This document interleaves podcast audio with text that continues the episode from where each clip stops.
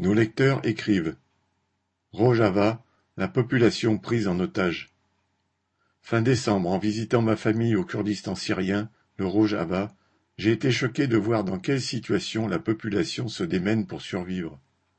Même dans les zones qui ne sont pas sous les bombes des armées russes ou turques, il est difficile de se procurer de la nourriture et toute l'activité économique est un chaos permanent à cause des pénuries. Depuis que les nationalistes kurdes, les YPG, ont pris le contrôle du Rojava à partir de 2014, quand ils étaient soutenus par les États-Unis pour chasser l'organisation État islamique, Daesh, la Turquie a fermé sa frontière avec le nord de la Syrie.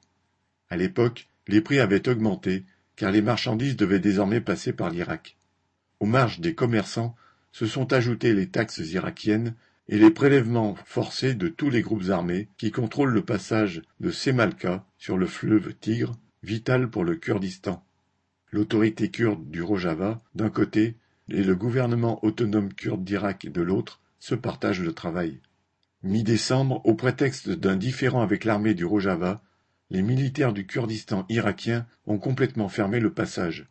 Deux jours plus tôt, l'armée syrienne de Bachar el-Assad avait coupé tous les échanges commerciaux avec le Rojava sous un prétexte similaire. Du jour au lendemain, le Kurdistan syrien s'est retrouvé sans la moindre possibilité de faire entrer des marchandises de l'extérieur. La population fait les frais d'un bras de fer entre les différentes forces en rivalité pour contrôler la région. Les denrées alimentaires, comme le sucre, ont subitement disparu des étals. Cela ne veut pas dire que tout le sucre du Rojava a fondu en un jour.